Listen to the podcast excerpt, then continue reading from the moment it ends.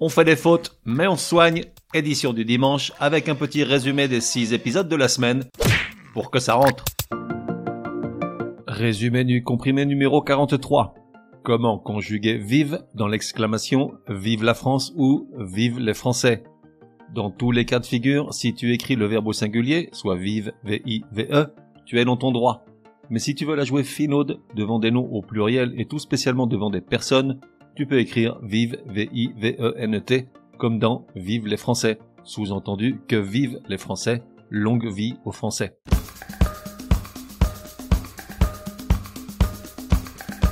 Résumé du comprimé numéro 44. Petite révision sur toutes ces expressions ou ces mots qu'on invente ou qu'on utilise mal. On ne peut pas dire ça s'avère faux, car ce verbe au contraire donne la certitude qu'une chose est vraie, donc on ne dit pas non plus ça s'avère vrai, c'est un pléonasme. Dans l'expression autant pour moi, dans le sens d'admettre son erreur, autant ne s'écrit pas A-U-T-A-N-T, mais en deux mots, O-A-U suivi de temps, T-E-M-P-S. On ne peut pas parler de panacée universelle, c'est un pléonasme, puisqu'une panacée est un remède universel. On ne clôt pas un dossier, on le ferme. Et on ne clôture pas une discussion, on la clôt. On ne monte pas des escaliers, mais un escalier au singulier. On ne se trouve jamais devant un dilemme, mais devant un dilemme, E, deux M, E.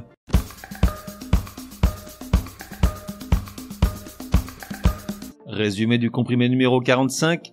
Comment accorder le participe passé des verbes inclure et exclure? À tous les temps non composés. Ces deux verbes s'accordent à l'identique avec les mêmes terminaisons. Le problème, c'est leur participe passé. Inclure S, exclure le père. J'ai inclus US, tu as exclu U. Un petit truc pour ne plus faire l'erreur, passe le participe passé au féminin. Ça donne elle est exclue, UE sans S et elle est incluse SE avec un S qu'on retrouve au masculin.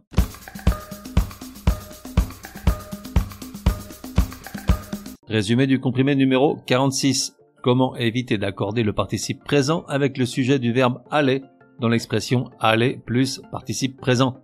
En effet, dans la phrase, la forme de Martine allait grandissante à mesure que ne s'approchait la date du départ. Grandissant n'a pas à s'accorder avec Martine, c'est un participe présent, pas un adjectif. Pour ne plus faire l'erreur, tu peux intercaler en entre le verbe aller et le participe présent pour obtenir ainsi un gérondif invariable. Exemple, la forme de Martine allait en grandissant. En revanche, on pourrait dire Martine allait frétillante à son rendez-vous galant. Car dans ce cas-là, frétillante peut s'entendre comme un adjectif, pas comme un participe présent.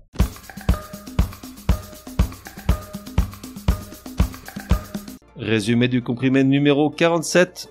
Comment accorder le déterminant indéfini? Aucun Aucun s'emploie généralement au singulier et peut donc prendre la forme aucun et aucune. Exemple, à ce moment-là du dîner, Patrick et Martine songent que l'un n'a aucun honneur et l'autre aucune dignité. Néanmoins, il peut également s'écrire au pluriel s'il accompagne des noms qui sont toujours au pluriel ou qui, dans un contexte donné, s'emploient nécessairement au pluriel. Exemple, si Patrick devait divorcer, il ferait appel à son ami avocat qui ne lui prendrait aucun honoraire, aucun A-U-C-U-N-S, car honoraire s'emploie toujours au pluriel.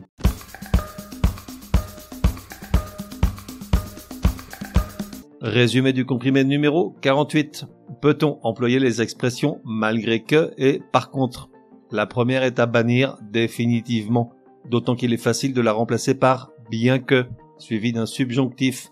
Le seul emploi admis de malgré que se trouve dans l'expression malgré que j'en ai ou malgré qu'il en est, mais uniquement dans un cadre littéraire d'un autre âge pour dire malgré mes ou ses réserves.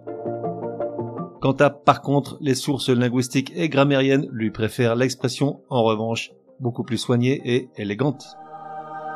On fait des fautes, mais on soigne. Édition du dimanche te donne rendez-vous à partir de demain pour six nouveaux comprimés super fastoches. En attendant, café et à la messe.